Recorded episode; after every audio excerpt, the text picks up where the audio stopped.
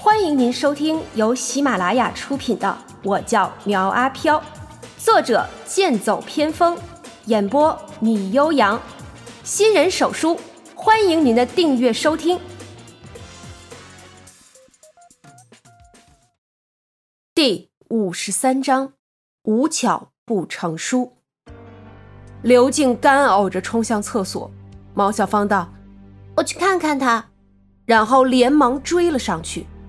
关云娟却好像没事人一样，坐在原位追问着郑成仁：“那然后呢？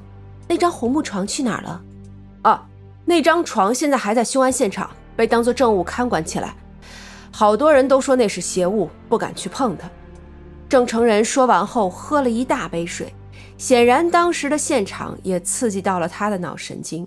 那生还者说的那个怪物找到了没有？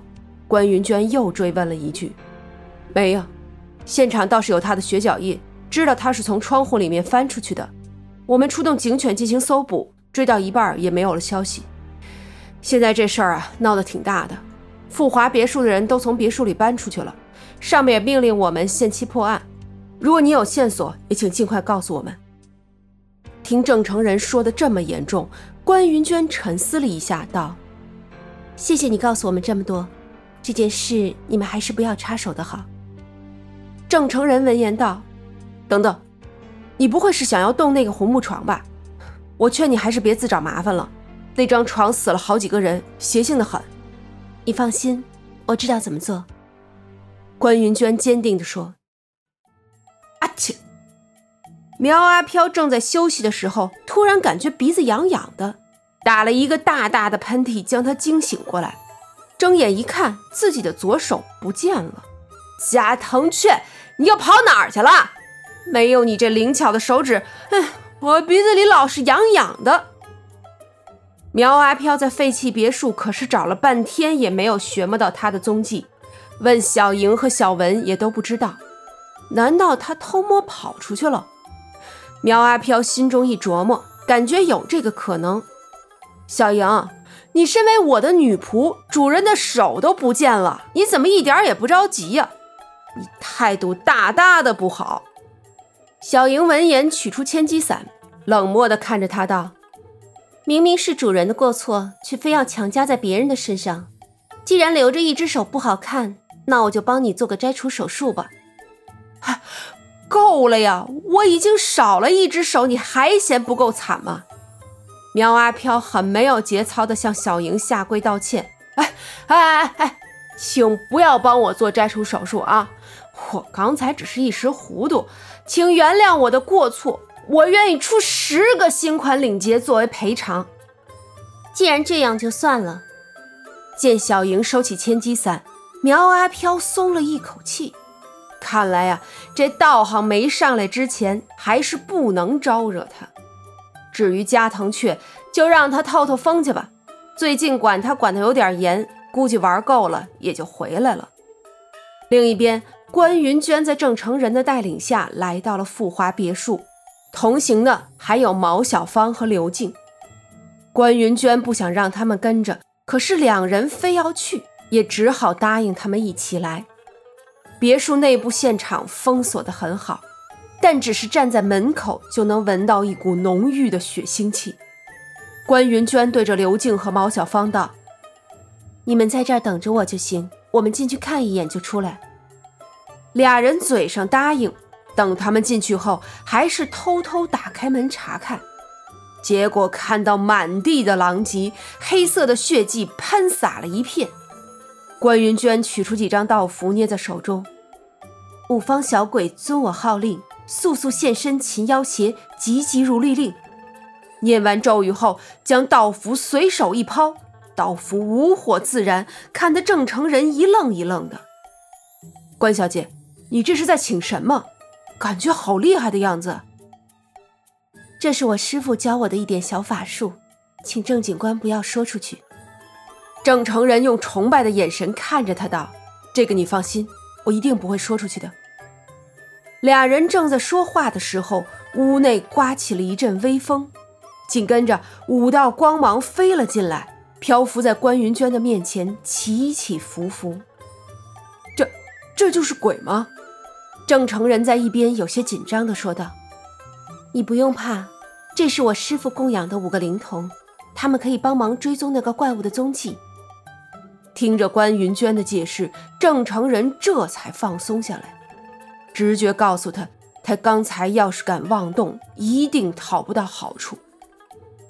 无鬼无鬼，遵我令，依照此地残留的气息，立刻去找那个邪物的位置。见五小鬼飞出去，关云娟对郑成仁道：“我们先离开，五小鬼得到消息后会立刻来通知我们。”苗阿飘这边正跟小文玩牌的时候，耳边突然响起系统的提示音：“叮，门外有一位特殊来客，请宿主耐心接待。”小莹也察觉到外面有人，起身盯着门口。哎，别紧张，我去开门。苗阿飘乐呵呵地跑去开门，可是门开之后，只见一个浑身长个红毛、像是猴子一样的生物立在门口。小朋友你好啊，来，快进来。苗阿飘笑着跟他打招呼，可是对方根本不理睬，指着外面的红色跑车道。外面的车是你的，是我的呀？怎么了？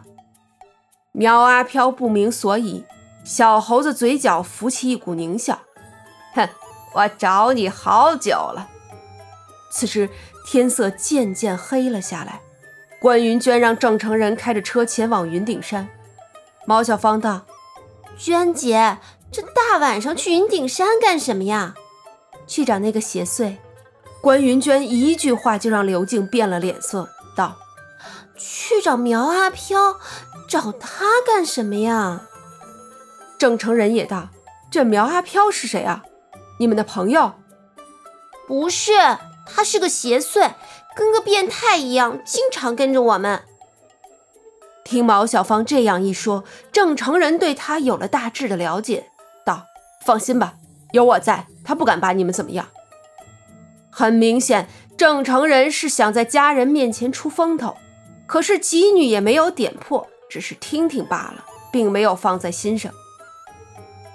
在云顶山的道路上有一条小道，如果不是关云娟指路，郑成人根本找不到位置。等到了废弃别墅，毛小芳哆嗦着腿，不愿意下车。娟姐，好好的来找这个邪祟干嘛呀？他们家里那个纸人女仆好凶的，关云娟道：“刚才五小鬼通知我说，那个怪物就在他家里。你说我来这里做什么？如果你不想下车，就在车上坐着吧，我们进去看看。别，这地方阴森森的，我还是跟你一起去好了。”毛小芳挽着关云娟的手臂，小心翼翼地打量着。刘静也同样挽着郑成仁的手臂道。阿仁，你要保护我。郑成仁腰杆一挺，道：“没问题。”这个时候要是退缩，那才不是男人呢。门铃响起，小莹将门打开，放他们进来。相比于刘静的平静，郑成人就显得紧张多了。这个女仆居然是个精美纸人做的，还有这笑容猥琐的青年，居然是这栋房子的主人，还有那个毛茸茸、一脸凶相、像猴子一样的生物，到底是什么？他们聚集在这里要做什么？是要推翻这个世界吗？郑成人脑海中翻江倒海，各种奇葩思想是层出不穷。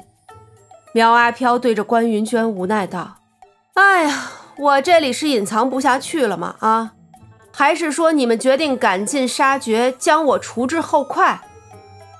关云娟没有回答，而是指着红毛猴子道：“我们是为了他而来。”红毛猴子闻言，立刻对他呲牙，并且作势想要攻击他。“，且慢且慢！哎，这个小朋友是我的贵客。”说什么我都不会让你伤害他的，你知不知道他伤了好几条人命？我劝你还是老实将他交出来，免得牵连自身。郑成人说的义正言辞。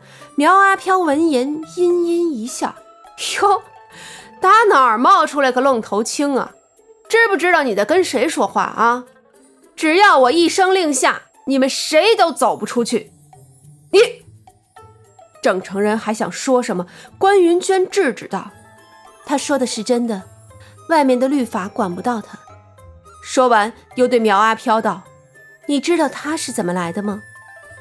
就是你说的那张红木床将他变成这个样子的。”苗阿飘凑到红毛猴子身边，打量着他道：“这怎么可能？一张床居然还变成了猴？这物种都变了，比我都玄幻呀！”红毛猴子愤怒地拍开苗阿飘，想要摸他的大手，怒道：“你们在说什么？我叫赵天阔，我来这里是找你赛车的，不是找你们来闲聊的。”苗阿飘闻言后退了两步。凑到关云娟耳边，小声的说了几句。让人意外的是，关云娟居然点了点头，表示同意他的看法。本集播讲完毕，欢迎订阅追更哦。